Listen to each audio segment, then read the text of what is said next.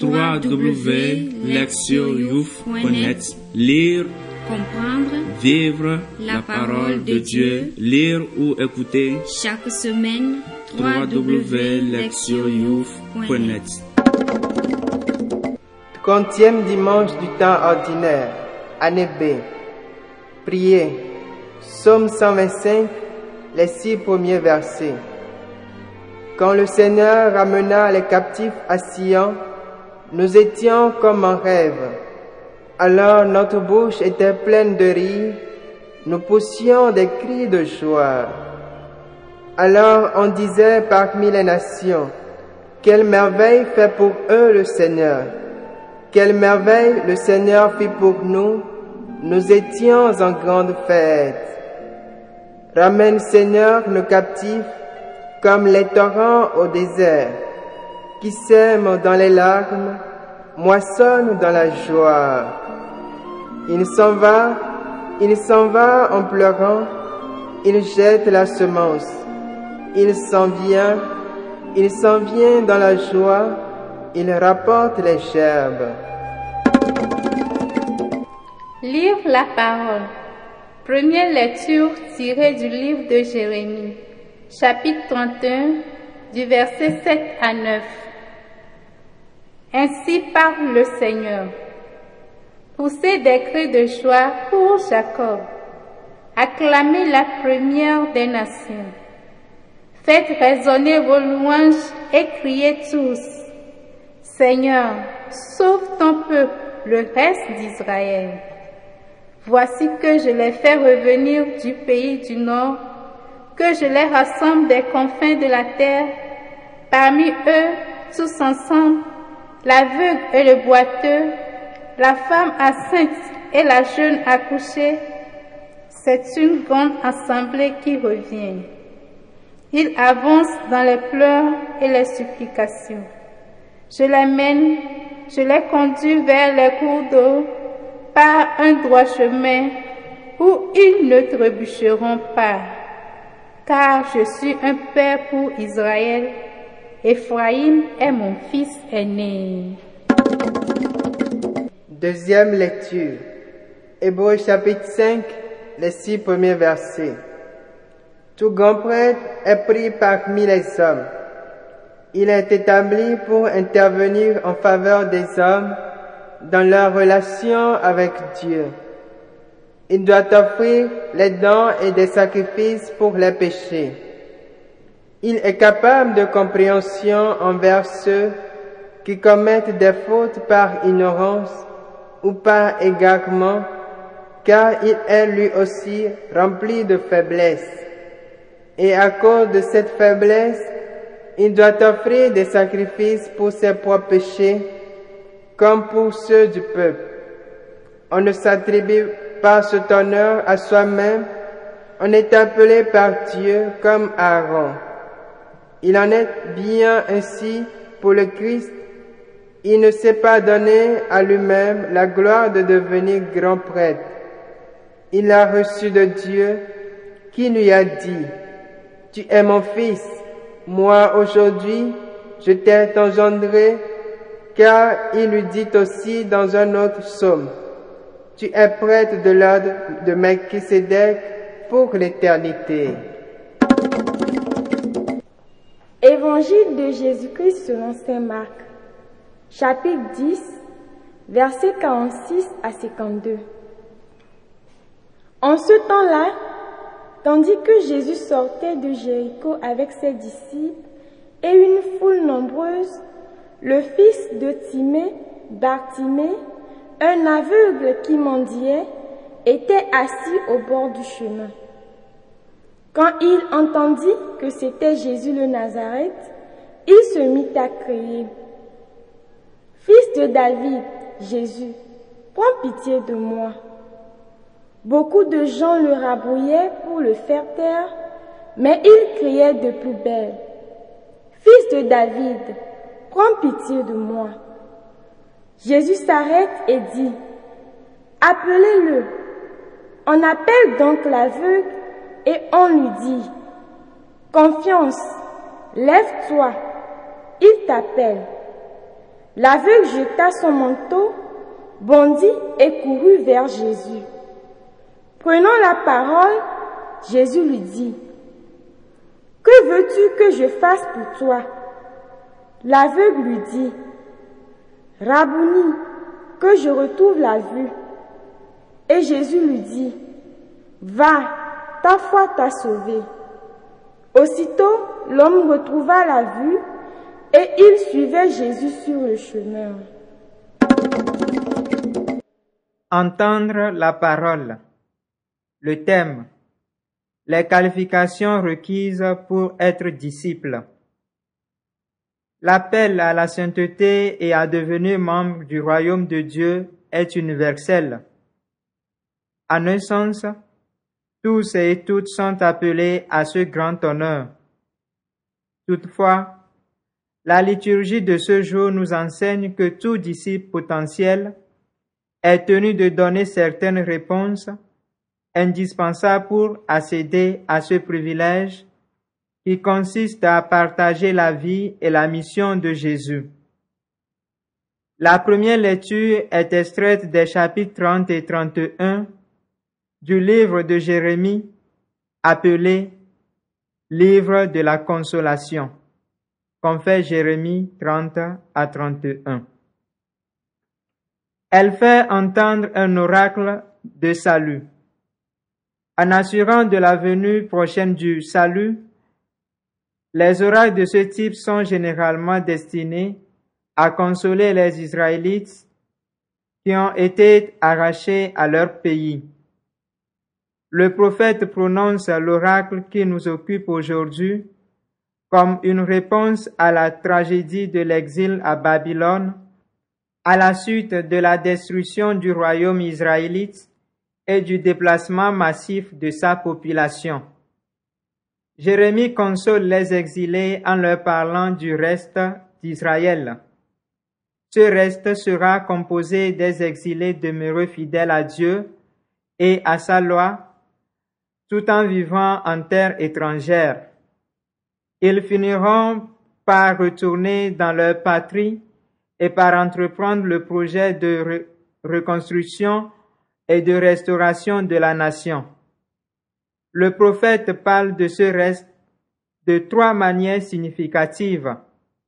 En premier lieu, il précise que le reste sera constitué des membres des tribus de Juda et d'Éphraïm, les noms de ces tribus servant à désigner les deux parties du royaume d'Israël. Le nord et le sud, qui l'un comme l'autre ont subi le même sort tragique, mais à des moments différents de l'histoire. Ceux qui sont destinés au retour représentent et incarnent donc la nation tout entière. En second lieu, le reste inclura des personnes qui, normalement, étaient marginalisées et rejetées par la communauté. À cause de leur handicap physique, l'aveugle et le boiteux étaient exclus et ne pouvaient participer pleinement à la vie du peuple. Ils ne pouvaient accomplir les tâches sacerdotales même s'ils étaient des lévites. Quant aux femmes qui venait d'accoucher, elle était considérée comme impure et ne pouvait entrer dans le temple. En incluant de telles catégories de gens dans le reste, Jérémie souligne que les handicaps sociaux ou religieux ne joueront plus aucun rôle quand viendra le temps de la consolation. Et cela est d'autant plus significatif que ces personnes marginalisées étaient évidemment incapables de se défendre ou de lutter pour la liberté. Le prophète insiste donc sur ce point. Le reste sera investi de la force divine. La restauration est le projet même de Dieu qui s'accomplira par ceux qu'il a choisis à cet effet. Enfin, ceux qui vont former le reste seront soumis à une exigence fondamentale. Dans le dernier verset de notre texte, le prophète décrit leur retour vers la terre d'Israël en mentionnant les pleurs et les supplications. Et de fait, l'exil étant considéré comme la conséquence de la rupture d'alliance avec Dieu, laquelle s'est concrétisée par des actes d'idolâtrie, le reste reviendra dans les pleurs parce qu'il aura compris et reconnu les fautes passées. Il exprimera sa repentance par des larmes. Celle-ci et le retour total à Dieu sont les conditions nécessaires pour faire partie du reste et pour être compté parmi les membres de la communauté de l'Alliance restaurée par Dieu. Le passage de la lettre aux Hébreux, lu en ce dimanche, s'intéresse aux conditions nécessaires pour être prêtre. Les prêtres d'Israël devaient de toute façon être issus de la tribu de Lévi. Leur accès au sacerdoce était conditionné par leur naissance. Le grand prêtre, quant à lui, devait, outre son appartenance à cette tribu, venir d'une famille qui descendait directement d'Aaron. Ce grand prêtre partageait l'humanité de ce qu'il de ce qu'il représentait devant Dieu. Comme tel, il était un homme pécheur qui devait offrir des sacrifices pour ses propres péchés comme pour ceux du peuple. L'auteur de l'épître aux Hébreux oppose le grand prêtre israélite à Jésus, le grand prêtre de l'Alliance nouvelle. Jésus ne venait pas d'une famille qui le qualifiait pour le sacerdoce, puisqu'il n'appartenait pas à la tribu de Lévi. Comment alors peut-il être grand prêtre? L'auteur l'explique en ayant recours à deux passages significatifs de l'Ancien Testament.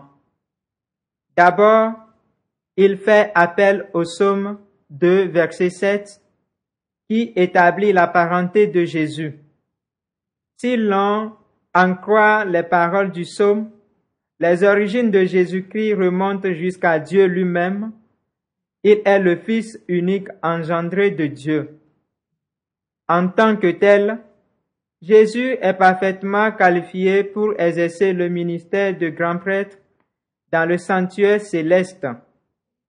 Le second passage fait appel à la figure de Melchisédek. Citant le psaume 110, verset 4, l'auteur décrit l'intronisation de Jésus comme prêtre par une proclamation solennelle de Dieu. Il a été investi de la prêtrise selon l'ordre de Melchisédek. Ce dernier est un personnage mystérieux, à la fois prêtre et roi, qui n'eut ni commencement d'existence, ni fin de vie, confère chapitre 7, versets 2 à 3. En outre, il est prêtre pour toujours. Le sacerdoce de Jésus, comme celui de Melchisédek, est permanent. Tout prêtre lui-même mourra, mais le sacerdoce de Jésus ne connaîtra pas de fin, ce dernier étant lui-même éternel. Ses capacités pour exercer ce ministère relèvent donc de sa divinité en tant que Fils de Dieu et de l'investiture conférée par le Père pour un sacerdoce permanent. Le récit évangélique de ce jour se déroule alors que Jésus se rapproche de Jérusalem. Comme il passe à Jéricho, un mendiant aveugle l'interpelle et implore sa pitié. Il s'adresse d'abord à Jésus en le nommant Fils de David, puis mon Maître. Ces appellations montrent que Bartimée a déjà une idée juste sur la personne de Jésus. Il croit qu'en tant que fils de David, ce dernier vient répondre à l'espérance messianique de restauration de la nation. En l'appelant maître, Bartimée confirme sa foi. Jésus représente Dieu dont il enseigne les chemins, des chemins qui mènent au salut.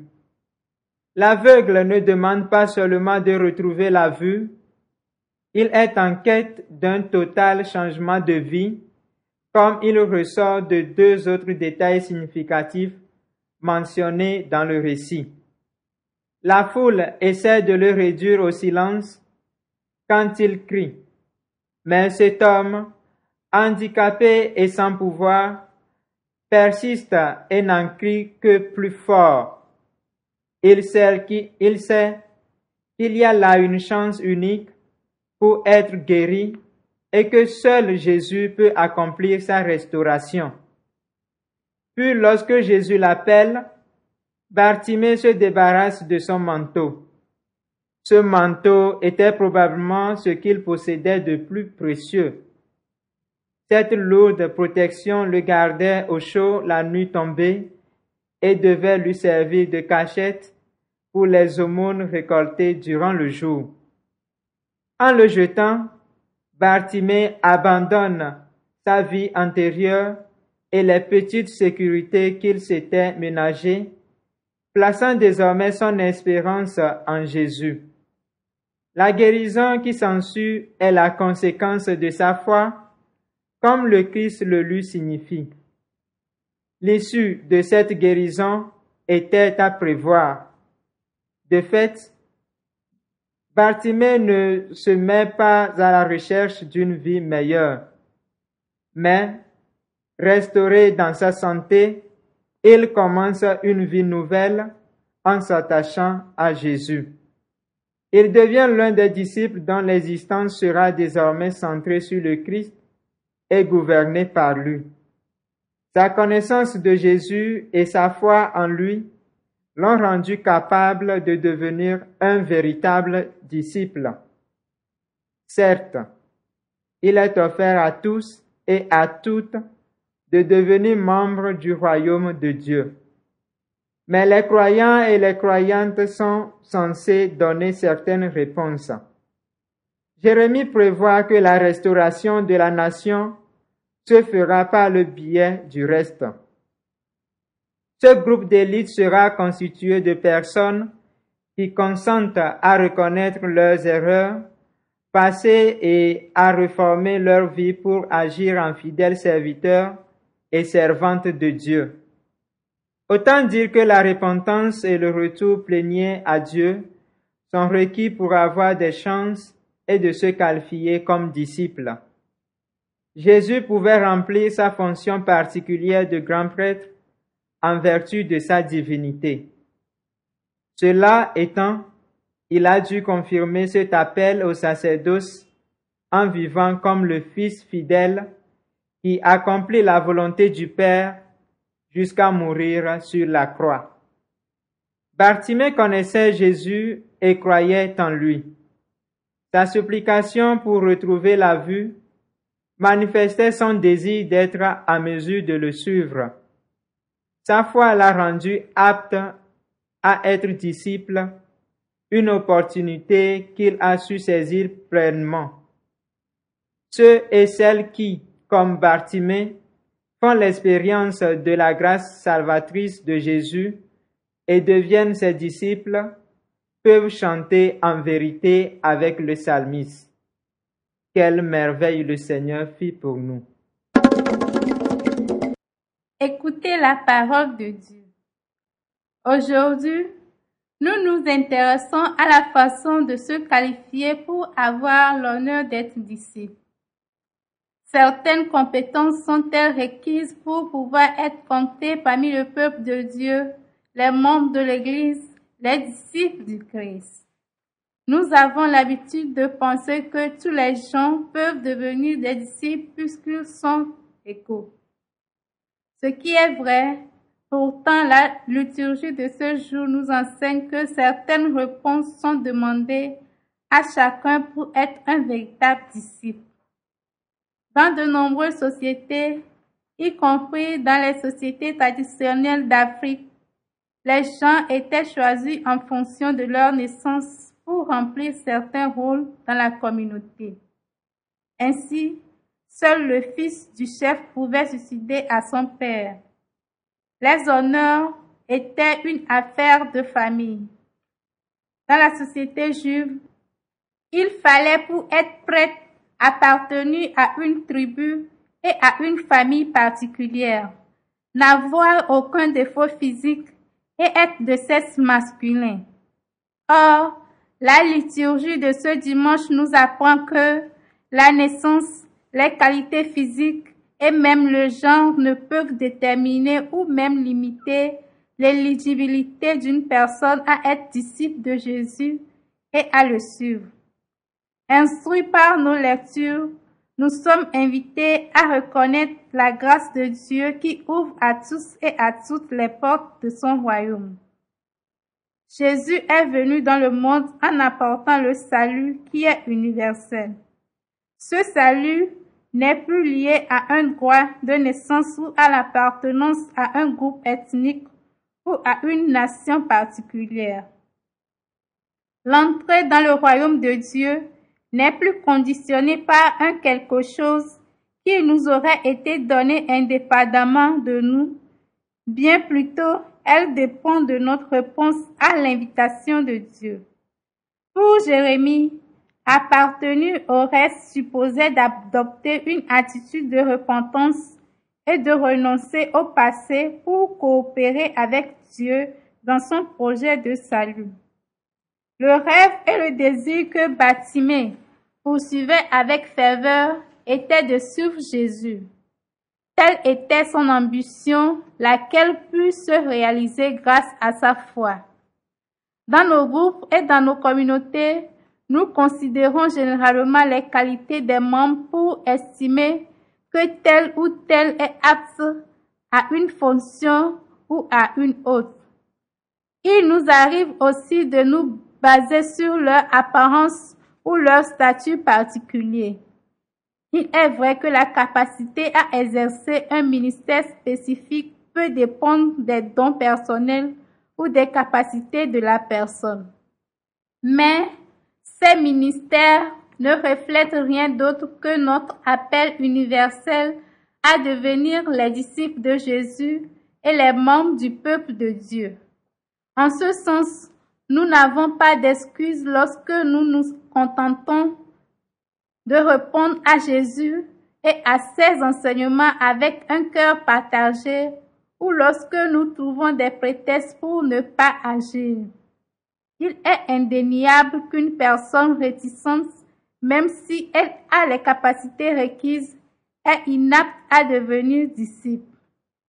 Réfléchir sur le thème des conditions nécessaires pour être disciple nous renvoie à la parabole des, des talents.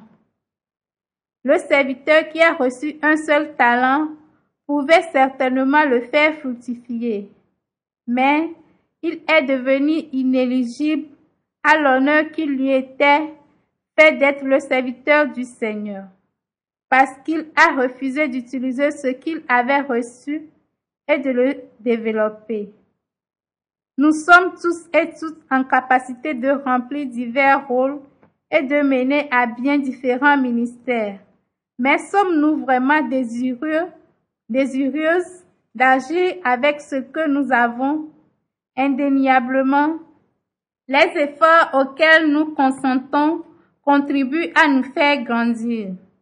Par eux, nous répondons à l'honneur immense d'être les disciples de Jésus et les collaborateurs de Dieu dans son grand dessein de restauration de la famille humaine tout en étant reconnaissant des multiples possibilités que Dieu nous offre, nous devons y répondre en poursuivant ce qui est pour nous le plus précieux.